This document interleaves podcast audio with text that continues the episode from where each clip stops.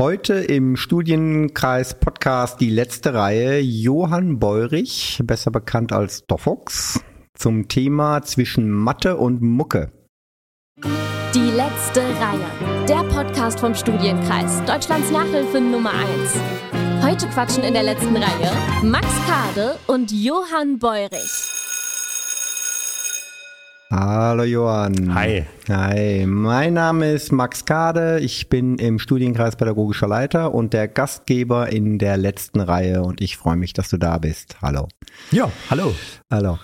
Johann, ähm, ich habe hier was stehen, um dich vorzustellen. Du bist Mathematiker und äh, YouTube-Star, Musiker. Ähm, du singst seit 2011 Mathe-Songs äh, zu den abgefahrensten Mathe-Themen, darüber reden wir gleich. Ähm, du bist frisch verheiratet, du bist frisch Papa und frisch kurz vor deiner Dissertation, beziehungsweise abgegeben ist sie, glaube ich, und jetzt steht noch aus, dass du deine Doktorarbeit äh, verteidigst.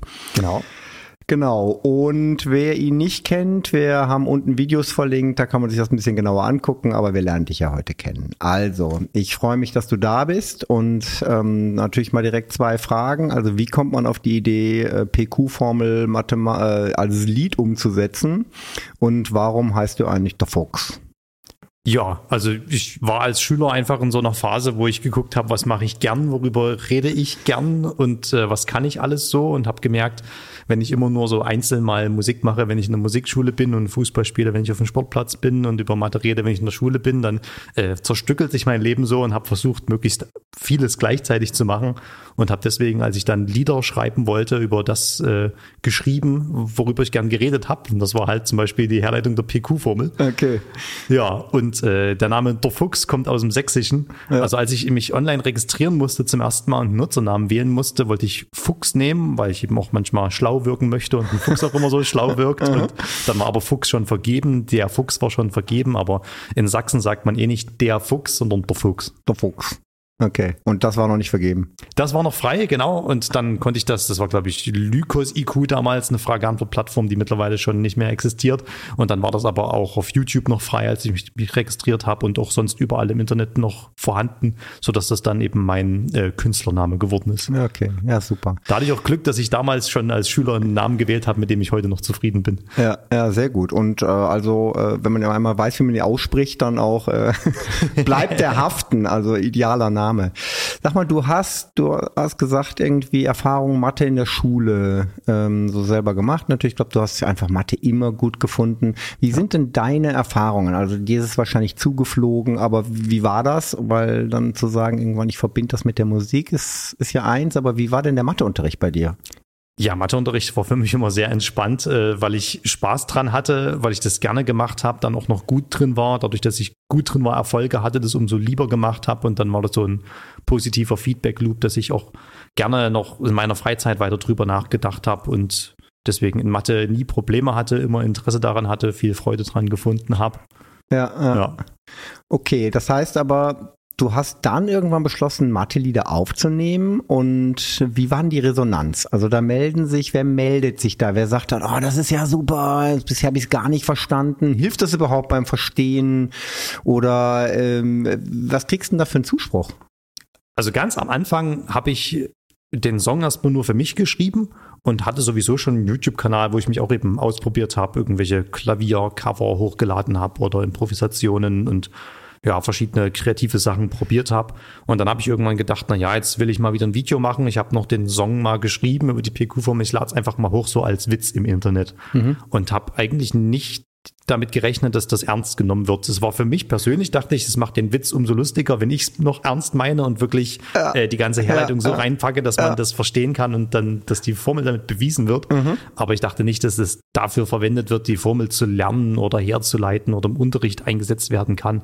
Ich habe es einfach so als Witz im Internet verstanden okay. und ironisch gemeint okay. oder gedacht. Dass also es so war so mal gedroppt wird. und mal gucken, was passiert, aber ja, genau. eigentlich irgendwie. Und es war auch ja. so, dass jetzt der Song nicht direkt viral gegangen ist, sondern äh, ja, ich hatte vielleicht 500 Aufrufe pro Video und der Song hatte dann eben nach einem Monat sogar 1000 Aufrufe bekommen und dann im nächsten Monat vielleicht nochmal 600 dazu bekommen oder so. Also das war jetzt nicht so, dass das über Nacht eine Million hatte. Mhm. Mittlerweile hat es, glaube ich, drei Millionen Aufrufe. Also das Okay. hat dann so seinen Weg im Internet gefunden Okay. und auch in die, in die äh, Klassenzimmer von Lehrern eingesetzt wurden. Das hätte ich nicht gedacht, aber kam dann noch relativ schnell auch raus, dass das wirklich von Lehrern äh, untereinander weitergereicht wird und im Unterricht gezeigt wird und dass eben auch Schüler damit die Formel lernen.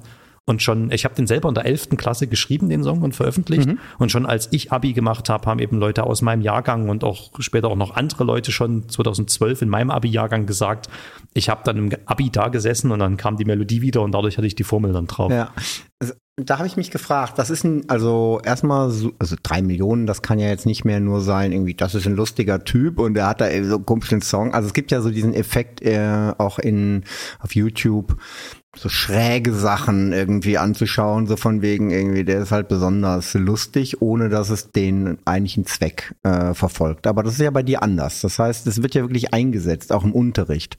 Was würdest du denn sagen, da der Effekt, also der Lehrer im Unterricht erklärt ja wahrscheinlich auch die PQ-Formel, du singst das, erklärst du es mit dem Lied besser oder ist es sozusagen der Zusammenhang zur Musik, dass das irgendwie haften bleibt, dass man irgendwie nicht mehr weiß, ah, wie war die nochmal die Formel, aber so, dann weiß man es wieder, also wie ist der, wie ist der Effekt?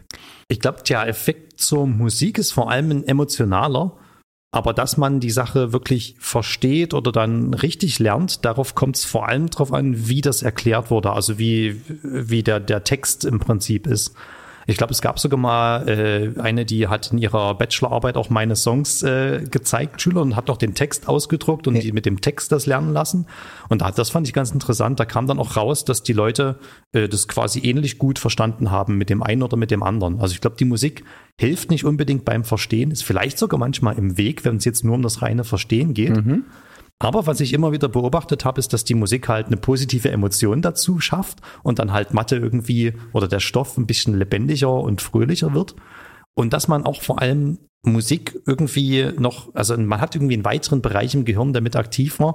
Und das wird vielleicht auch dann teilweise langfristiger gespeichert. Und ich kenne jetzt mittlerweile über die Jahre schon einige, die sagen, hier, ich war jetzt fünf Jahre raus aus Mathe, habe jetzt angefangen zu studieren, brauche die PQ-Formel und ich habe es sofort wieder, weil ich den Song noch kenne. Ja.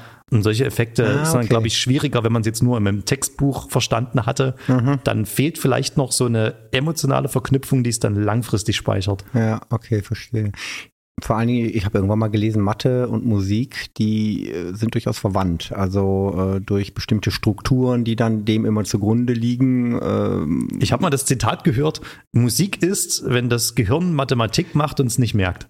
Okay, ja, genau. Also das ist ja also in, in Musik ist ganz vieles klar Viervierteltakt angeordnet. Dann wer Musiker ist, weiß, dass man immer so acht Takte, 16 Takte, das ist so eine Phrase, vier Takte, das sind alles Zweierpotenzen. Also da taucht ganz viel Taucht mathematische auf, ne? Muster Ja. in musikalischen Mustern, die wir als schön empfinden, wieder auf. Das nehme ich mal tröstlich mit nach Hause. Bei mir schallt von den Kindern zu Hause Musik durch, äh, durch die Wohnung, wo ich nicht sicher bin, ob das irgendwie ähm, mathematische Grund, äh, Grundbedürfnisse hat. Also man muss auch teilweise sehr tief eintauchen, um wirklich die Mathematik dahinter Genau. zu erkennen. Und äh, ist ja auch Ja. das Schöne, dass sich Musik auch äh, entspannt genießen lässt, ohne dass man die Mathematik dahinter verstehen muss.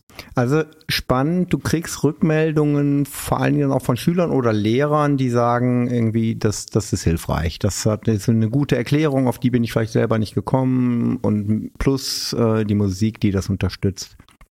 Was mich interessiert ist, PQ-Formel, da sind wir ja schon in einer gewissen Weise in einem Bereich, der so abstrakt ist. Also für mich hat sich Mathematik in der Schule immer so dargestellt als am Anfang klappt das alles ganz gut, so bis zur siebten Klasse, weil das ist relativ klar handhabbar. Äh, da gibt es irgendwelche Größenordnungen, auf die sich das in der re- realen Welt beziehen lässt.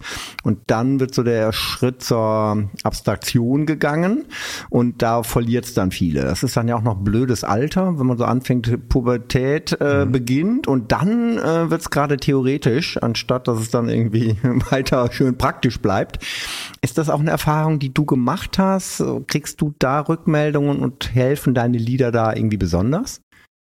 Oh, ich glaube, da können meine Lieder auch nicht ganz besonders helfen. Nein, nicht gegen die Pubertät, Also- aber dass man die mathematischen Probleme versteht. Ja, genau. Also äh, das ist halt das Ding, dass man Mathematik selbst funktioniert wunderbar, völlig abstrakt, völlig losgelöst von der von der Welt und man kann halt Mathematik da betreiben, schöne Muster entdecken und das ist das, wo, wo mir das Herz aufgeht und wo ich Freude drin finde und Schönheit drin sehe. Und dann ist man aber auch, wenn man dann in der Mathematik tief genug drinsteckt und diese Denkmuster gelernt hat, dann entdeckt man die auch in der Welt immer wieder. Und das ist leider eine Sache, die auch in der Schule teilweise schwierig äh, ankommt, wo dann halt über Ableitungen geredet wird und man das nur als so ein abstraktes Konzept kennenlernt. Absolut. Aber wenn man da einmal so das, das Verständnis von einer Ableitung ist eine Veränderungsrate und in welche Richtung entwickelt sich Sachen, dann wären auch auf einmal Haufen Sachen, die ich in Statistiken in der echten Welt sehe. Da denke ich dann auch und denke mir, naja gut, es steigt zwar immer noch an, aber es steigt jetzt weniger an. Das heißt, die, die Ableitung entwickelt sich schon in die richtige Richtung. Die zweite Ableitung hat quasi schon das richtige Vorzeichen Ja. und irgendwann wird auch der Trend jetzt noch umkehren. Und wenn man anfängt, das dann auch so zu verinnerlichen, dass man es in der echten Welt erkennt, dann gibt es da auch keinen krassen, äh, ke- keine krasse Abweichung. Aber die Schule ist da vielleicht manchmal ein bisschen bekannt dafür, dass die Aufgaben auch immer so sehr gekünstelt sind. Dann heißt es irgendwie, ein Mann geht in den Supermarkt und kauft 42 Melonen und rechnet das aus. Und dann merkt man schon am Anfang, okay, das hat nichts mehr mit meinem Alltag, Ja, nichts ja, mehr mit der genau. Welt zu tun. Ja. Und da gibt's eigentlich auch viele Beispiele. Es ist nur leider oft so, dass die Beispiele in der echten Welt oftmals noch ein paar Nuancen mehr haben als das reine abstrakte Thema. Dann kommt doch nochmal die Schwierigkeit da dazu, dann Ah. ist der Parameter noch ein bisschen anders. Und oftmals fehlt die Zeit, auf die Praxisbeispiele in dem, wie sie wirklich die Mathematik Mhm. bräuchten, einzugehen. Verstehe. Das heißt, die Abstraktion in der Mathematik dient auch der Vereinfachung, weil die, äh, weil die eigentliche Welt komplexer ist und ich noch mehr sozusagen anreichern müsste, um, um das dann auch vernünftig abzubilden. Genau, dadurch entsteht so ein bisschen auch manchmal das Gefühl von, man kann Mathe eigentlich nur machen, wenn man die Welt so weit abstrahiert hat, dass es nichts mehr mit der echten Welt zu tun hat. Ja. Und das ist das ist eigentlich falsch. Eigentlich ist die Mathematik auch dafür da, alles, was wir beobachten, irgendwie beschreiben zu können. Also vielleicht nicht alles, aber das meiste. Aber oftmals merkt man dann schon, okay, wenn ich es jetzt wirklich so beobachten will, wie ich alle Effekte beobachtet habe und so beschreiben möchte, da wird es echt kompliziert mit der Mathematik. Aber trotz nichtsdestotrotz gibt es viele Beispiele, die man auch im Abstrakten gut anwenden könnte auf, auf Alltagsbeispiele oder Beispiele zumindest, die auch in der Erfahrungswelt von Schülern auftauchen. Aber das passiert zu wenig. Ist auch dann eine hohe Kunst, wirklich diese Zusammenhänge auch mal zu sehen und dann transportieren zu können. Ja, vor allen Dingen, weil man hört ja wirklich oft, dass ähm, gerade am Anfang, klar, jeder muss, ich muss multiplizieren können, also diese Grundrechenarten, das ist ja logisch, dann gibt es so Themen wie Prozentrechnung und so weiter, das versteht man auch noch, oder Zinsesrechnung, also nachher, oh, ich bringe Geld auf die Bank, das funktioniert jetzt auch nicht mehr, aber normalerweise, und dann hab doch, jetzt- noch, jetzt ja, jetzt gerade geht's wieder, Zinsen jetzt wieder. gerade geht's wieder, aber nach zehn Jahren, dann irgendwie habe ich so viel raus. da, da versteht man den Zusammenhang noch. Du hast jetzt vorhin gesagt, eine Steigerungsrate, zweite Ableitung. Wo hättest du denn da den, wo würdest du da den Bezug zur Welt den Schülern nennen? Oh, es, gibt, es gibt irgendein Zitat von einem US-Präsidenten im Wahlkampf, der schon irgendwie meinte, ja, hier ist schon die, äh, ja, das war sowas wie die, die Geschwind, die Zunahme der Geschwindigkeit nimmt schon ab. Oder irgendwie sowas hat er Aha. gesagt, wo quasi, äh, das, das wird unter Mathematikern so gefeiert, als zum ersten Mal wurde im Wahlkampf die zweite Ableitung verwendet. Aber unfreiwillig, oder? Nee, also das, das, also was heißt unfreiwillig? Er hat einfach über Änderungsraten gesprochen und er hat schon gesehen, der statistische Trend geht in die Geht. richtige Richtung, nur auf einer tiefe Ebene. Äh, oder auf eine tiefe, auf einer Ebene äh, tiefer. verstanden. Ja. Und äh, da muss er gar nicht den Begriff zweite Ableitung sagen. Das ist ja auch das Problem, sobald man den Begriff sagt, gehen die, die Schotten hoch, oh, das Ja, hat was ja, mit Mathe genau. zu tun, ich Ja. höre nicht mehr zu. Ja. Er hat einfach den Zusammenhang gesehen und der war da und, und das war das, was er sagen wollte. Mhm. Und da geht's gar nicht drum, ob, ob das jetzt mathematisch richtig beschrieben wurde, aber das ist das, was mathematisch dort passiert. ja, verstehe, verstehe. Das mit dem Schotten hoch ist übrigens ähm, so ein Schulphänomen, glaube ich. Das gibt's in anderen Fächern auch. Also man kann sich mit Schülern unterhalten und die äh, reden, also jetzt mal Deutschunterricht und die machen keinen Fehler, natürlich, weil äh, Muttersprache. Und dann fragst du sie, äh, wo ist denn da in dem Satz das Verb? Was irgendwie vielleicht auch eine zu leichte Frage ist, aber dann gehen so die Schotten hoch. Irgendwie, oh, Verb, keine Ahnung, das ist irgend so eine Kategorie. Und so ist es genau, genau. Ich kann das Mathe nicht deklinieren. Ne? Ja, und ja, genau, ja, ja, genau, genau. Ja, sehr genau. Schön, und gerade bei Mathe ist das, also ist ja auch so, ich komme irgendwo hin, werde gefragt, was machst du so beruflich? Dann sage ich, ich bin Mathematiker. Dann geht's manchmal direkt als Reaktion darauf, ah, Mathe habe ich nie gemocht in der Schule und äh, habe ich nichts mit zu tun. So, ja, das ja. ist schon manchmal ein bisschen schade, wo ich mir denke, da bei anderen Berufen wird es auch nicht direkt sagen, äh, damit habe ich nichts zu tun.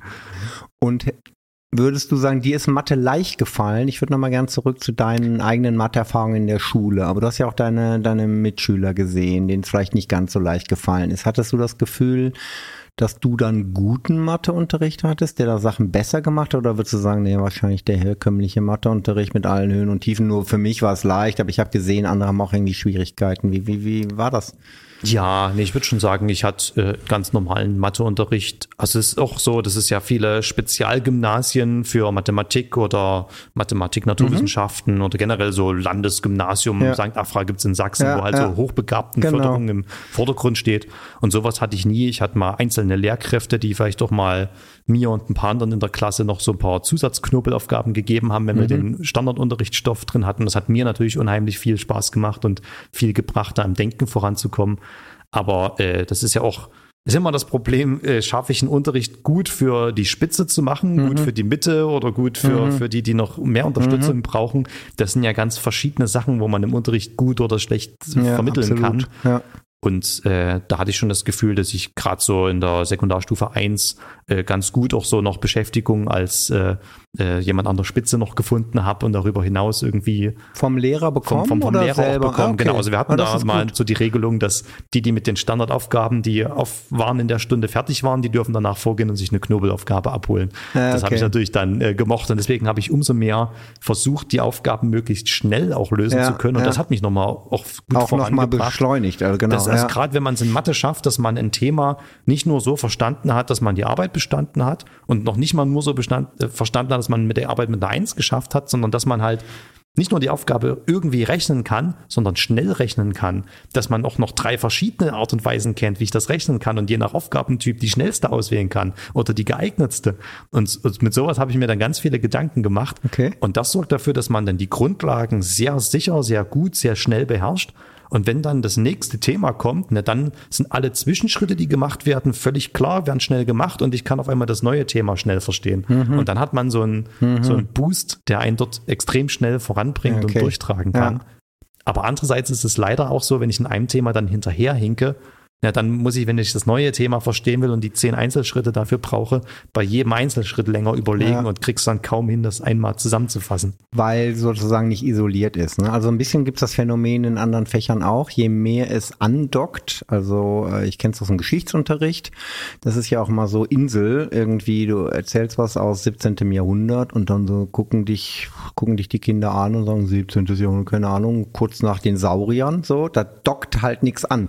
Mhm. Und je mehr mehr Wissen man hat, umso eher ist es dann wieder vernetzbar und äh, hilft es dir und du kannst es besser einordnen. Genau. Und ich glaube, in der Mathematik ist es halt so, dass aber die Themen selten isoliert sind. Das heißt Absolut. sozusagen, du brauchst das Verständnis für das Thema vorher, damit du mit dem neuen Thema weiter. Genau, gerade in Mathe baut das so aufeinander auf, dass halt dadurch leider die Leistungsunterschiede immer weiter entgleisen sozusagen. Was würdest du jemandem sagen, der so, mh, hm, ich bin irgendwie rausgekegelt und ähm, habe das Gefühl, ich komme nicht so richtig mit, aber eigentlich irgendwie würde ich Mathe gerne besser können. Was würdest du dem raten? Hast du eine Idee? Ah, ist immer, ich habe immer das Gefühl, ich bin der falsche Ansprechpartner, ja, weil es halt gar nicht meine Situation ist. Ja, ja, genau, genau. Aber ich rede natürlich gerne drüber. Also äh, es ist schon wichtig, dass man die Sachen, die man so ein bisschen verstanden hat, einfach nochmal drüber nachdenkt, kann ich das noch einfacher formulieren? Kriege ich das noch prägnanter in meinem Kopf hin oder könnte ich das jetzt wirklich jeden Aufgabentyp, kriege ich jetzt wirklich jede quadratische Gleichung gelöst oder erkenne, wann sie keine Lösungen hat oder gibt es da vielleicht noch einen Fall, der mir noch unklar ist und dann sollte ich schon versuchen, meine Wissenslücken da nochmal anzugehen und die Grundlagen hm. gut zu machen. Aber insgesamt muss man natürlich irgendeinen Weg finden, wie es auch ein bisschen Spaß macht und wie ja. man da Freude daran findet und diese Aha-Momente irgendwie erreicht, damit man davon zehren kann, weil es in Mathe dann eben auch viele Sachen gibt, die am Anfang völlig unklar sind. Und wenn ich dann im Rückspiegel drauf gucke, sind sie völlig klar. Hm. Und irgendwie muss man es schaffen, sich da durchzubeißen, vielleicht auch manchmal. Und dann sollte man aber auch, wenn man den Aha-Moment gehabt hat, äh, das auch dementsprechend Hey, feiern. Aber ich höre so raus, das ist eher ein Verstehens-? Ah, ähm, wir müssen dich ein bisschen besser kennenlernen noch, Oh, wobei wir waren okay. auf einem guten Weg und sind an unserem kleinen Fragespiel. Ich habe jetzt einfach mal unterbrochen, weil wenn wir schon ermahnt werden, dann ähm, bitte ich dich jetzt einfach schnell und spontan auf die Fragen zu antworten. Nie wieder rechnen oder nie wieder singen? Nie wieder rechnen. Das war eindeutig. Schon mal beim Schummeln erwischt worden? Einmal in der Schule. Ja, klar, also in der Uni wäre. Nenne die beiden Primzahlpaare zwischen 50 und 100. Die beiden Prim, meint ihr, äh, Primzahlzwillinge. Primzahlzwillinge. Äh, uiuiui. Ich sag mal, ich sag 57 und 59. Äh, ist Wohl, falsch. wohl wissen, dass 57, 57, 3 mal 19. 57 ist nämlich die sogenannte Kroten-Primzahl. Ist egal. Ist egal. Das ist Mathe Sag ich Insider. dir gleich. Was wäre dir lieber? Die wahre Liebe oder ein Sechser im Lotto? Die wahre Liebe habe ich schon, dann nehme ich den Sechser mit. Das ist nicht fair. Lieber Fuchs oder lieber Igel? Fuchs. Äh, klar. Schon mal was Nützliches gebaut? Ja. Ja, was? Also zuletzt brauchten wir eine, eine kleine Erhöhung, damit das äh, Beistellbett für, unsere, für unser kleines Kind äh, auf der gleichen Höhe wie die Matratze ist. Und da habe ich so eine kleine Erhöhung selber gebaut und es ist genau auf einer Höhe. Eindeutig Herrlich. sinnvoll. Was ist wichtiger für eine Band? Bass oder Gitarre? Gitarre. Was ist dein wichtigster Lebenstipp? Äh, du sollst den Herrn, deinen Gott, lieben von ganzem Herzen. Sehr schön. Darauf kommen wir gleich nochmal. Wie viele Stellen von Pi könntest du aufzählen? Ich denke, ich würde 200 schaffen. Wow, mach mal die ersten 10, die habe ich nämlich hier. 3,1415926535897 und so weiter. Ja, ja, ja, jetzt ging nur bis 5. Sehr schön, danke dir, wow. Die Primzahlpaare sind 59, 61 und 71, 73. Aber das ist ja auch echt eine Mordsfrage, oder? Also das ist... Äh, Ja, da, da, da wäre ich wirklich mal. Also ich glaube, das ist halt, wie gesagt, viele Mathematiker, die sich ihr Leben lang mit Primzahlen beschäftigen, äh, kennen auch nur so die Standardbeispiele 2, 3, 5, 7 und ja, der Rest passt dann schon irgendwie. Und halt äh, Grothendieck war ein ganz bekannter Mathematiker, der viel mit Primzahlen gemacht hat, wurde bei einem Vortrag gefragt, können Sie das mal an einem Beispiel machen? Und dann hat er gemeint, dann nehmen wir uns mal die 57 und machen da los und hat selber nicht gemerkt. Das, geil. deswegen, genau. das, Okay, seitdem ist das unter witzig. Mathematikern Ah. so als die Grothendieck-Primzahl bekannt. Habe ich vorhin nicht verstanden, weil kann ich nicht... Also, Ja, deswegen war das so ein witzig. kleiner Okay. Mathe-Insider. Okay. Ich weiß gar nicht, ob 59 könnte tatsächlich eine Primzahl sein. Ja, ja, ist... Ja, also, ja. Und, und genau, also gerade Primzahl-Zwillinge sind dann äh, sehr interessant. Es ist auch bis heute ja noch ungeklärt, ob es unendlich viele davon gibt. Das Genau. konnte noch keiner beweisen. Genau, ich habe aber irgendwie gelesen, dass es die starke Vermutung gibt, dass das so ist. Ne? Es, es sieht danach aus, genau, es deutet alles darauf hin, aber das ist natürlich den Mathematikern nicht genug. Ja. Das ist eine schöne Überleitung äh, zur Bedeutung von Mathematik ähm, über Schule hinaus. Wir haben vorhin so ein bisschen über Schule gesprochen, Mathematik. Ähm, wir haben auch, ähm, das habe ich gar nicht gesagt, wir kriegen immer mal wieder äh, Zuschriften, äh, wo Eltern uns zu Themen Fragen stellen. Und ähm, da habe ich jetzt eine passende, nämlich, ähm, das bezieht sich nochmal auf Schule, was kann dann die Überleitung, die lautet, Dreisatz, okay, aber Stochastik, Vektorrechnung, wozu brauchen Kinder das im Leben? Sagt äh, der Vater eines 15-Jährigen. Ähm, wir haben es vorhin angerissen. Ähm, wo würdest du den Sinn von Mathematik im späteren Leben? Wo, was würdest du da nennen? Was würdest du da sagen? Was, was ist da eine gute Motivation? Du hast ja vorhin gesprochen von Motivation für die Schüler. Die ergibt sich ja immer dann, wenn ich einen Sinn in dem sehe, was ich lerne. Und sozusagen fürs spätere Leben. Was, was wäre deine Antwort? Also gerade gerade Stochastik äh, bietet natürlich eine Möglichkeit, mit Unsicherheit umzugehen und mit Wahrscheinlichkeiten wirklich zu hantieren. Und es gibt durchaus das ein oder andere Phänomen, wo man ja als Mensch erstmal in eine Richtung denkt und dann aber stochastisch mal nachrechnen kann und merkt, oh, ich sollte eigentlich die andere Option wählen und das hätte ich nicht erwartet. Und wenn man dadurch sein Denken auch ein bisschen prägen lässt, hilft einem das sicherlich auch vor der ein oder anderen, ja, vielleicht auch manchmal falschen Entscheidung mit seinen Finanzen oder wie man sein Risiko im Leben, welches man eingehen sollte, welches nicht. Und generell ist Mathematik ist ja eigentlich Mathematik lernen ist Denken lernen. Mhm. Und wenn ich diese Denkmuster von Mathematik wirklich jede Aussage nochmal zu hinterfragen, zu überprüfen, zu schauen, kann ich das wirklich beweisen? Also in Mathematik kann man das komplett sicher beweisen. Im Leben ist es dann eher so, verstehe ich, warum ich das mache? Verstehe ich wenigstens die Einzelschritte, die dahin führen? Und könnten diese Einzelschritte vielleicht auch anders sein? Könnten die falsch sein? Solche Denkweisen zu lernen, äh, helfen einfach dabei, äh, zu denken und dadurch auch bessere Lebensentscheidungen zu treffen. Ist das deine Erfahrung? Treffen Mathematiker, die du so kennst, du hast ja viel mit Mathematikern zu tun an der Uni, treffen die die besseren Lebensentscheidungen? Uh, das ist natürlich jetzt schon, äh, da, das würde mich mal interessieren, ob Mathematiker eine höhere Lebenserwartung haben oder sowas, ob man das dann wirklich so, so messen kann. Aber an sich habe ich schon das Gefühl, also jetzt die, die Kaffeerunde unter Mathematikern bei mir am Institut für Analysis an der TU Dresden, äh, das sind schon Leute, die die jetzt nicht so schnell irgendeinem Trend hinterherjagen, weil es gerade in ist oder auf irgendeinen Trick reinfallen und die sich halt wirklich Gedanken machen und zumindest mal eine Statistik auch dazu angucken oder halt, also es ist ja auch natürlich generell dann auch wissenschaftliches Arbeiten. Und da habe ich schon das Gefühl, das sind schon Leute, die, die auch vielleicht manchmal mehr, mehr Weisheit in ihren Entscheidungen hm. haben als der Durchschnitt. Hm. Also mein Gefühl wäre, dass, also würde ich wahrscheinlich beipflichten, für Ratio-Entscheidungen ist es wahrscheinlich so, aber zum Glück trifft man ja im Leben nicht nur alle Entscheidungen aus Rationalität, sondern manche brauchen ja auch einen Emo-Faktor. Ja, das stimmt. Aber äh, selbst dafür gibt es mathematische Modelle, aber die muss man auch irgendwann mal beiseite legen. Okay. Nee, aber es ist tatsächlich so, dass Mathematik auch nicht nur immer das Klare von hier hast du das bewiesen, das ist so und fertig, sondern das ist halt zum Beispiel in der Stochastik auch mal dieses, na ja, zu 60 Prozent wird das jetzt hinhauen. Und jetzt ist die Frage, machst du das? Ja, ja spannend. Ähm, ich bereite mich natürlich äh, immer auf so einen Podcast vor und ähm, guck mal so natürlich zu der Person, die da kommt, ein bisschen Infos gesammelt, aber dann zum Thema auch und bin auf äh, zu dem Zusammenhang, ähm, bin auf eine englische Studie gestoßen, wo man, ich weiß gar nicht, wie die das angelegt haben. Also sie hatten wohl 70 Probanden und die haben ähm, die Mathematik ab der 11. Klasse ab, also die hatten keine Mathematik mehr und haben dann nachgeschaut, wie die danach äh, Entscheidungen treffen in anderen Bereichen, also psychologische ah. Entscheidungen. Und die haben signifikant schlechter abgeschlossen als die, die Mathematik weiter hatten.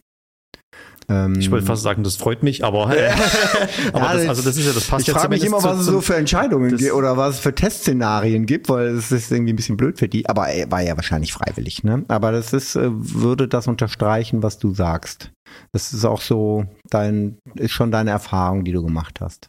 Das ist zumindest das, wo ich selber in meinem hm. Denken merke. Also ich, äh, ich will nicht mehr ohne mein mathematisches Denken irgendwas ja. durchdenken müssen. Ja, ja. Und dann habe ich auch äh, gelesen, dass ähm, jetzt äh, schließe ich doch nochmal den Bogen äh, zu der Schule, ähm, dass es wichtig ist, ähm, dass ein Bezug insofern da ist, als dass Mathe, manchmal sagt man jetzt eine Hilfswissenschaft, äh, um sich sozusagen dem Leben zu nähern. Also je durchaus dann auch komplex, aber je bezogener die Aufgaben sind, ich nehme jetzt mal ein einfaches Beispiel, also ich habe einen Wohnungsaufriss äh, ähm, und muss die Möbel stellen und muss das irgendwie aus, ausrechnen, was kann da wohin und wie viel Regalfläche habe ich noch und so weiter. Dass wenn ich nur die Aufgabe gebe, befülle doch jetzt die Wohnung, dass das enorm äh, motivierend wirkt für die Schüler, weil sie dann quasi Mathematik betreiben, ohne dass sie äh, das Gefühl haben, ich muss jetzt hier abstrakte Mathematik betreiben. Ist das an der Uni nachher auch noch? Äh, spielt das auch noch eine Rolle oder ist Mathematik da so vergeistigt und so theoretisch, dass das gar keine Rolle mehr spielt? Dieses vom, vom, von der praktischen genau. Aufgabe oder dieses so, ich führe dich mal ran, ohne dass du merkst, genau. dass wir das machen.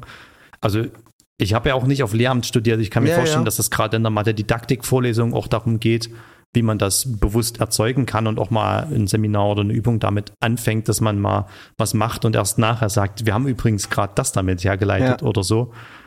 Äh, aber jetzt in der, wenn ich jetzt wirklich Mathematik studiere, dann, dann hagelt es einfach nur die Definition, den Beweis, den Satz dazu und dann kommt einfach alles einmal bewiesenermaßen und erst danach sitzt man dann da und versucht zu verstehen, was hier passiert ist und findet dann vielleicht irgendwann auch mal so ein schönes Anwendungsbeispiel. Mhm, okay. Vielleicht steht mal eins auf einem Übungsblatt, aber das ist dann oftmals äh, an der Uni eher im, im okay. am Schluss des Prozesses. Okay. Das heißt, man müsste eher Physik studieren, um eine Anwendung zu finden und sozusagen die Mathematik, die dann da eine Rolle spielt vielleicht. Ja, die Anwendungen findet man schon, aber das ist äh, selten der Einstieg. Also es gibt auch durchaus mhm. manche Professoren, die auch mal ein neues Konzept probieren. Auch sowas wie Flipped Classroom ist ja in der ja. Schule manchmal so ein Konzept. Da gibt's auch schon teilweise so Seminare an der Uni, die so ablaufen, dass man irgendwie den, den Stoff, das Skript zu Hause durchliest und dann in der Vorlesung sozusagen eher über Fragen spricht, die dabei aufgetreten sind. Mhm. Und da gibt's schon also auch von den von der Professorenschaft viele, äh, die da offen sind, okay. auch für andere Zugänge.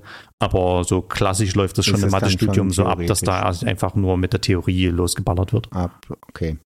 Apropos Theorie. Ähm, Euler Schemes for Accretive Operators on Banach Spaces. Verstehe ich hier. Ja. Ja, klar, da fällt mir sofort was zu ein. Ähm, aber mir fällt da äh, nicht so viel ein wie dir. Was, was ist das für ein Titel?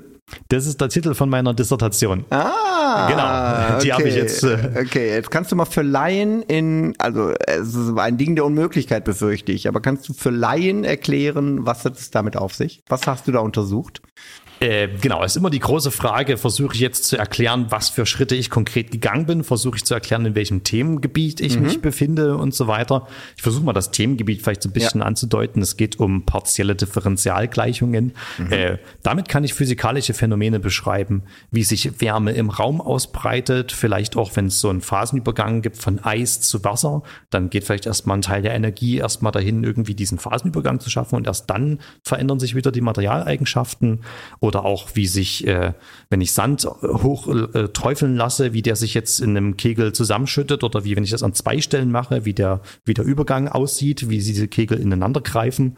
Und alle diese physikalischen Probleme, auch wie eine Seite schwingt und auch ja, ganz viele verschiedene Sachen, die kann ich äh, mathematisch mit Ableitungen irgendwie ausdrücken, weil es eben immer darum geht, dass eine Veränderung äh, an der einen Stelle irgendwie dafür sorgt, dass sich eine andere Sache wieder verändert. Also oftmals ist es so, wenn ich im Raum, im Zustandsraum einfach weiß, wie es in einem konkreten Moment aussieht. Ich habe jetzt die, die Heizung hochgefahren und der Raum ist noch kalt. Das ist meine Ausgangssituation. Dann weiß ich aufgrund der physikalischen Gesetze, wie es in der Zeit weitergehen wird, dass langsam die Heizung den Raum heizen wird. Mhm. Und genau diese physikalischen Gesetze kann ich immer mit einer Ableitung bezüglich der Zeit, also wie verändert sich's, wenn die Zeit weiterläuft, damit beschreiben kann, wie der Ort gerade aussieht, wie die Eigenschaften am Ort sind. Das nennt man dann so ein Cauchy-Problem, weil auch ein anderer Mathematiker Cauchy das so beschrieben hat. Die Zeitableitung ist bestimmt von der räumlichen Struktur, wenn ich darauf irgendeinen Operator anwende, der mir sagt, wie das in der Zeit weitergehen soll. Okay. Und für diese Probleme kann man dann, wenn ich das jetzt in der Zeit einfach nur die ganze Zeit von 0 bis t laufen lassen möchte, ist das sehr kompliziert und man weiß gar nicht, ob da überhaupt was mhm. rauskommt. Aber ich kann mal von Zeit zu Zeit äh, an einzelnen Zeitpunkten sozusagen Sprünge machen. Okay. Und in der Zeit nicht wirklich das Problem laufen lassen und nur einfach linear einmal weiterrechnen. Mhm. Also einfach sagen, Sondern ich weiß, so an dem Punkt geht's gerade mit Anstieg 1 weiter. Mhm. Das lasse ich einfach mal für eine ganze Sekunde bei Anstieg 1 konstant, also mhm. konstanter Anstieg, mhm. einfach linear weiterlaufen. Mhm. Und danach gucke ich erst, wie hat sich's verändert und dann verändere ich erst wieder den Anstieg. Und dann würde man erwarten, wenn ich jetzt die Zeitpunkte immer kleiner beieinander wähle, dass das dann immer mehr der Realität entspricht mhm. oder zumindest überhaupt erstmal irgendwie konvergiert und nicht wild hin und her Verstehe. geht. Und diese Konvergenz habe ich in meiner Dissertation untersucht. Okay, das klingt so nach diesem alten Menschheitstraum, ähm, wenn ich zu einem, einem bestimmten Zeitpunkt alle Elemente im Universum kenne, dann kann ich danach die Zukunft berechnen. Und ich dachte immer, äh, die Quantenphysik hätte das schon absurd, ad absurdum geführt. Äh, führt die Mathematik das jetzt wieder ein? Äh, nee, die Mathematik hat da immer noch einfach die gleichen äh, Modelle und im Prinzip beschreibe ich damit vielleicht auch nur klassische Sachen. Aber es gibt durchaus viel Forschung. Ich war auf einigen Konferenzen, wo halt wirklich dann auch noch Stochastik mit reingepackt wurde und dadurch auch äh, Quanten mit reingehen können, weil es nur noch um Wahrscheinlichkeiten geht, wo die Teilchen sind. Das wird dann aber wieder halt eine Stufe mathematisch komplizierter. Und selbst auf dieser einfacheren Stufe waren halt äh, manche Sachen noch nicht bekannt, wo ich jetzt ein paar neue Resultate finden konnte. Super, sehr schön. Ich drücke die Daumen, ähm, dass alles gut geht, aber ich habe keinen Zweifel. Ähm, womit die Frage da ist, was machst denn du eigentlich? Das schreit ja danach, du bleibst an der Uni, wirst Mathematiker, aber das ist gar nicht das, was du vorhast. Du willst nämlich in den Bereich äh, Social Media, YouTube äh, stärker einsteigen. Erzähl mal, wie ist das, wie kommst du darauf? Warum ist das erstrebenswerter als die Karriere an der Uni vielleicht und wie kann man denn da Geld verdienen? Ja, also an der Uni hätte ich wahrscheinlich auch viel Freude oder gibt zumindest einige Tätigkeiten, die mir da auch viel Freude machen. Aber ich hatte jetzt in den letzten Semestern manchmal halt auch viel zu tun, Übungen vorzubereiten, wo dann nur sechs bis acht Leute drin sitzen, hm. die auch gar nicht so Lust auf die Matheübung hatten. Und äh, dann würde ich jetzt doch lieber mich mal darauf konzentrieren, auch mal Videos zu machen, die 60 oder 80.000 Leute gucken können und dann wirklich was davon mitnehmen oder zumindest, wo mehr als sechs Leute sich wirklich was davon mitnehmen. Also da freue ich mich schon, dass ich da auch mehr Leute erreichen kann und vielleicht auch noch mehr mit dem, was ich jetzt so äh, ja auch auf Kosten des Staates alles studieren durfte, vielleicht auch für die Gesellschaft wieder tun kann. Mhm. Äh, und ob sich das jetzt wirklich dann alles rechnet, wird sich noch zeigen. Aber zumindest habe ich ja jetzt schon, während ich studiert habe und auch an der Uni als wissenschaftlicher Mitarbeiter lange Zeit eine halbe Stelle hatte, habe ich auch den YouTube-Kanal nebenher betrieben. Und mhm. dann gibt es da auch den einen oder anderen Weg, wie man die Videos monetarisieren kann. Vielleicht hat man Werbepartner mit dabei mhm. und so weiter und so fort.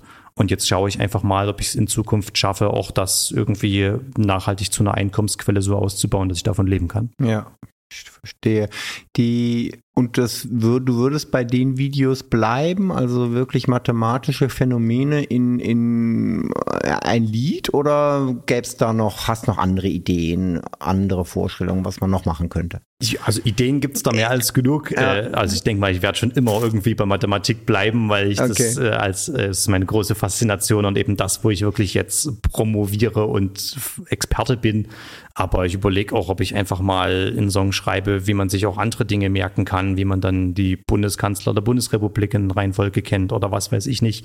Da gibt's äh, mehr als genug, was man mal machen könnte, wo man sich einfach Sachen merken kann, Wissen vermitteln kann mhm. und vielleicht auch sonst irgendwie, vielleicht mache ich auch mal einen Podcast, wo ich mich mit interessanten Leuten unterhalte und was weiß ich nicht. Also da ja ja, schaue ich mal, was davon was vielleicht da, auch gerne gesehen wird und sich dadurch dann auch finanziell trägt ja. und worauf ich selber noch so Lust habe. Vielleicht wandelt sich das auch in ein paar Jahren noch, dass meine Interessen irgendwo anders hingehen. Mal schauen. Und bist dir einig mit deiner Frau? Also, dass die sagt, was machst du denn da? Irgendwie YouTube-Star, du spinnst doch, mach geh an die Uni oder so. Also, das Problem nee, also, Tatsächlich ist es halt leider auch so, dass die akademische Welt jetzt auch nicht die sicherste ist, zumindest solange man noch keinen ne? Professorenjob mm. wirklich hat. Und ich war jetzt halt sechs Jahre lang immer befristet angestellt und jetzt habe ich promoviert, jetzt könnte ich auch nochmal sechs Jahre befristet angestellt sein. Aber bis man es dann wirklich schafft, oben anzukommen, wird viel ausgesiebt in dem ganzen System. Und es ist auch jetzt so mit Familie halt irgendwie so, dass man in der akademischen Welt dann vielleicht mal bereit sein müsste, ins Ausland zu gehen oder mhm. woanders an eine Uni. Und äh, da wollten wir jetzt auch als Familie nicht hin und her ziehen und freuen uns da lieber, wenn wir an einem Standort bleiben können und äh, mhm. mehr Ruhe da vielleicht auch haben. Mhm.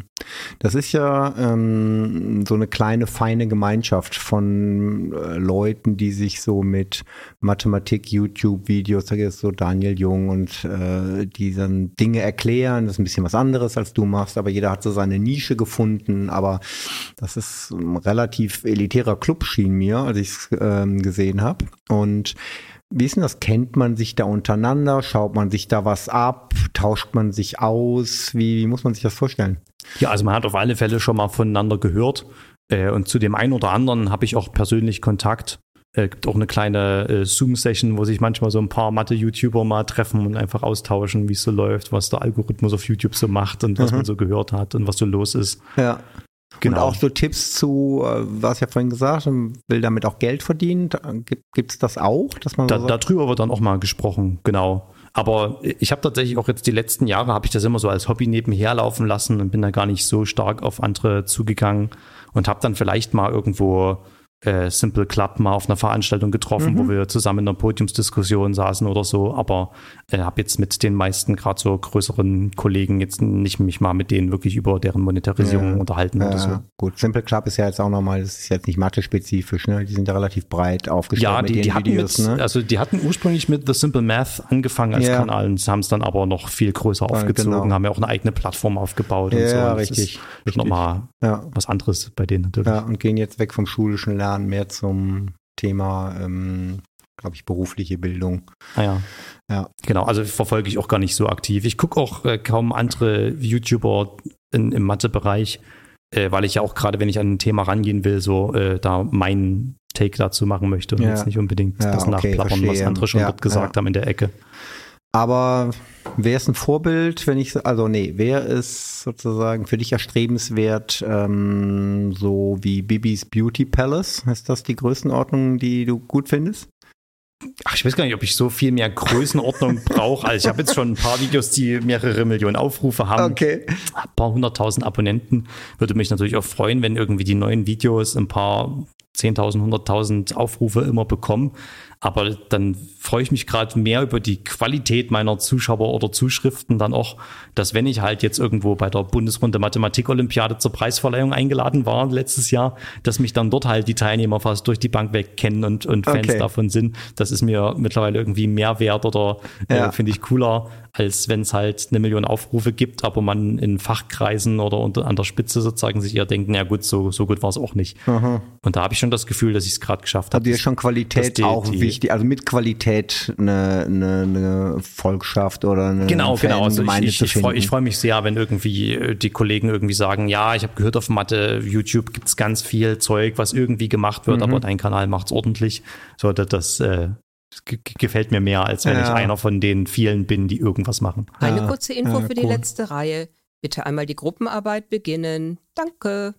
Gruppenarbeit. Ich wusste gar nicht, dass es eine gibt. Ich habe Ja, nicht ja, ja, genau. Ähm, das, ich vergesse sowas auch immer wieder. Es, Gruppenarbeit heißt aber nicht, dass wir jetzt hier anfangen, irgendwie ähm, mathematische Rätsel gemeinsam zu lösen, sondern wir haben hier eine Schätzfrage und ich kenne die Antwort auch nicht. Das heißt, es ist äh, fair verteilt und wir müssen, äh, wir kriegen sozusagen einen Punkt, wer näher dran ist. Okay. Im Oktober 2019 wurden über 1000 Eltern mit schulpflichtigen Kindern zwischen 6 und 18 Jahren gefragt, ob ihre Kinder ihrer Einschätzung nach Hilfe bei den Mathehausaufgaben benötigen. Also äh, zwischen 6 und 18 Jahren, 1000 Eltern wurden gefragt. Ähm, schätzt mal, wie viel Prozent der befragten Eltern sagen, dass ihr Kind bei den Mathehausaufgaben unterstützt werden muss? Zwischen 6 und 18, also alle Soll ich, soll ich dir direkt sagen, was ich im Kopf habe? Wenn die, wenn du sagst, äh, oder möchtest du aufschreiben, damit es fair ist und ich nicht ein Prozent weniger oder mehr. Nee, warte, ich muss kurz drüber nachdenken. Ähm, okay, wir können es sagen. Ich, okay. Also ich tippe auf 65 Prozent. Hammer. Ich tippe auf 25. Okay, da sind wir deutlich auseinander. Ne? Aber ich sag mal, also nee, ich weiß ja die Lösung nicht, noch nicht, aber ich denke, ich denk, die Eltern denken, dass mehr als die Hälfte Hilfe bei den Matheaufgaben. ja, das ist schön. bräuchte. Ich kenne natürlich Ja, jetzt die Nachhilfezahlen. Ah. Wie viel? Da. Fair, aber ich weiß es natürlich nicht. Du, es kann ja sein, dass die Eltern doch wirklich Kommt- auch mein Kind die- nicht, die- aber alle anderen sind halt Die, dumm. die Auflösung irgendwo? so, die oder? Auflösung kommt. Ähm, nein! Ach komm, hau ab, ey! Komm, Sendung ist gelaufen, Schluss aus. Ich denke, wenn man die, ich denk, wenn man die 64 Stichprobe größer wählen würde, würde man noch 65 Prozent. okay, also ich, ich glaube, ich wurde selten so deutlich besiegt in einer Schätzfrage. Das ist ja der Knaller. Okay, übrigens 59 Prozent der Studienkreisschülerinnen und Schüler hatten 2020 Nachhilfe in Mathematik. Gefolgt von Deutsch mit 85. Das ist Hm. das Problemfach.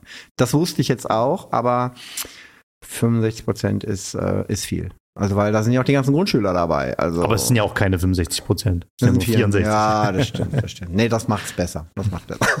Okay, ja, super. Womit wir beim letzten Thema wären, was mir und vielleicht dir ja auch äh, durchaus am, am Herzen liegt. Ähm, du hast äh, vorhin auch den Wahlspruch fürs Leben und ähm, genannt und äh, sozusagen in, in, in sich in Gottes Hand zu befinden. Du bist gläubiger Christ. Jo. Und ähm, das erste, also als ich das gehört habe, habe ich gesagt, ja, Mathematik und Christentum, mal, mal gucken. Ich frage mal nach. Ähm, du wirst mir jetzt erklären können, warum das super zusammenpasst. Warum ist das denn so? Warum ist das kein Widerspruch? Man könnte ja sagen, na ja, die Mathematik dechiffriert ja diese Welt und äh, da bleibt dann immer weniger Platz äh, für Gott womöglich. Äh, wie, wie bringst du das zusammen? Also grundsätzlich, ich hatte ja vorhin schon mal angesprochen, dass man in der Mathematik so abstrakt sein Ding macht und dann irgendwo mal eine Verbindung zur Welt findet. Und insofern ist die Mathematik schließt eigentlich nichts in der Welt aus oder ein oder irgendwie, die, die sagt einfach nur, wenn wir die folgenden Annahmen treffen, dann können wir daraus Folgendes bauen. Und ich bin selber als Mathematiker immer wieder überrascht, dass unsere paar abstrakten Annahmen, die einfach abstrakt mathematisch schön sind, dass die auch gerade die richtigen sind, um Modelle zu haben, um die Welt zu beschreiben. Also, ja, und so ähnlich fühlt sich das auch mit, mit dem Glauben für mich an. Äh, Natürlich ist es vielleicht jetzt völlig aus der Luft gegriffen, warum ich jetzt unbedingt glaube, dass die Bibel Gottes Wort ist und ich darauf meinen Glauben bauen möchte. Mhm. Aber trotzdem merke ich, dass ich mit diesem Glauben, den ich habe, die Welt gut beschreiben kann und dass, dass ich damit auch das, was zwischenmenschlich passiert, äh, für mich Sinn ergibt und bin auch darüber überrascht, wie, wie gut das zusammenpasst. Okay. Gibt es eigentlich Mathematik in der Bibel?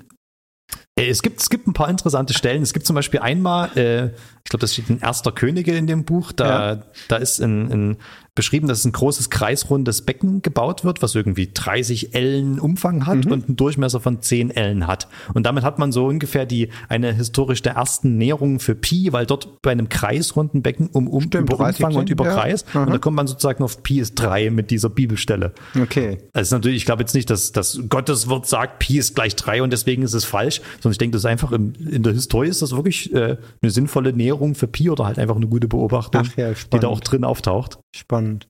Äh, jetzt ja, verlass, das, mal kurz, das, verlass mal kurz den Glauben, Pi, die Ägypter kannten das noch nicht, Pi, aber die, die Griechen, also wer, wo, seit wann kennt man Pi? Das ist eine gute Frage. Ich glaube, derjenige, der wirklich erstmal Pi als Buchstaben für diese Konstante geprägt hat, war bestimmt Euler. Mhm, äh, und das, das kommt irgendwie 18. Also, Jahrhundert, oder? Was äh, ja, ich glaube schon. Mhm. Historisch bin ich da nicht äh, ganz okay. der Beste, aber äh, also äh, auf Englisch heißt es, glaube ich, Perimeter ist der Umfang. Bin ich mir doch nicht ganz sicher. Und auf Griechisch ist es noch bestimmt irgendwie ja. Perimetros wird mit Pi ja, geschrieben und deswegen hat sich da Pi durchgesetzt. Aber dass einfach der Umfang von einem Kreis immer im gleichen Verhältnis zum Durchmesser steht, das ist bestimmt historisch auch schon irgendwie bei Babyloniern und Ägyptern bekannt gewesen. Und ich würde mich jetzt nicht wundern, wenn auch jetzt irgendwie nächste Woche rauskommt, die Menschheit weiß es doch schon tausend Jahre länger, als wir mhm. bisher dachten. Also okay. Ja, das ist immer auch ein bisschen schwierig, ja, dann in der historischen Forschung rauszufinden, wann wusste es die Menschheit ja. wirklich und davor wusste es sich vielleicht, aber hat es nie ja, aufgeschrieben. nicht aufgeschrieben. So. Das ja, ist ja sowieso immer ein Problem, ja. ne? dass es irgendwie eine ganze Phase der mündlichen Überlieferung gibt, über die man wenig weiß und was die Menschen da wussten. Genau, aber ich glaube, dass auch diese 22 Siebtel ist eine sehr gute Näherung für Pi ist auch beides so 3,14 und so mhm. weiter. Und ich glaube, die 22 Siebtel, die kannten schon die Griechen. Ja, ja. Aber ja. ja. Nochmal zurück zu dem Religionsthema. Ich es sind nur noch fünf Minuten. Bitte noch einmal Konzentration. Ja, dann äh, Super, die Frage danke. will ich aber stellen. Ähm, die, äh, ich stelle mal ein bisschen provokativ. Man könnte ja sagen, Mathematik das hat immer einen Bezug auf die Wirklichkeit, ist aber eigentlich so eine Art reine Geisteswissenschaft. Also wir haben ja vorhin darüber gesprochen, wie ist die Uni äh, völlig abgefahren. Ja, es ist sozusagen findet am Ende im Kopf des Menschen statt und findet, ähm, wir, wir suchen nach einer Entsprechung oder Anwendbarkeit auf Phänomene, die wir um uns herum irgendwie wahrnehmen. Und wäre das dann mit Gott genauso? Der findet nur in dir statt und ist sozusagen ein Versuch der Annäherung auf die Wirklichkeit? Also kommt, ist der, der, kommt der einem der Gedanke, wenn man sagt, das hat irgendwie miteinander zu tun, Mathematik und Religion? Äh, also ich sehe es bei beiden Fällen, dass es nicht nur in die eine Richtung geht, dass man sich was Abstraktes daher konstruiert und überrascht ist, dass man es in der Welt wiederfindet, sondern ich sehe es bei beiden Fällen auch andersrum, dass ich die Welt betrachte und darüber dann merke, das, das muss so sein. Oder, oder ich, ich möchte die Welt beschreiben und merke, mit dem, was ich mir gebaut habe, das brauche ich sogar, um die Welt beschreiben zu können. Okay, okay. Also eher sozusagen im positiven Sinne, da ist am Ende doch ein Phänomen, was quasi dann nur die Ableitung oder Erklärung findet auf verschiedenen Ebenen. So wird es beschreiben. Ja, beziehungsweise wenn ich mir die Welt angucke, dann kann ich als äh, als Johann Beurich, ich kann nichts anderes als, als da, da die ja. Welt anzugucken und, und da sehen, da steckt Mathematik drin, da steckt Gott drin okay, und das ist verstehe, einfach so. Verstehe. Ich habe gelesen, es gibt äh, sogar einen mathematischen Gottesbeweis von Gödel. Kennst du den?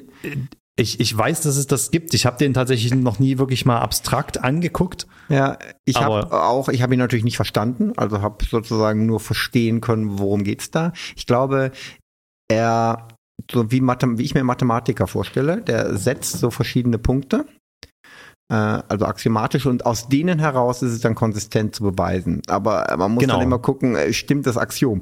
Aber genau. interessa interessanter Ansatz fand ich. Interessanter ja, und, und das ist ja auch das, was, was in der Schule viel zu kurz kommt, dass ich die Axiome wählen kann, wie ich will und dann Mathematik anfängt zu schauen, was folgt daraus. Und dann kann ich zum Beispiel auch beweisen, es gibt Gott, wenn ich die entsprechenden Axiome gestellt habe und kann mir dann überlegen, sind das die Axiome, die zur Welt passen oder nicht? Und genau. Also, super.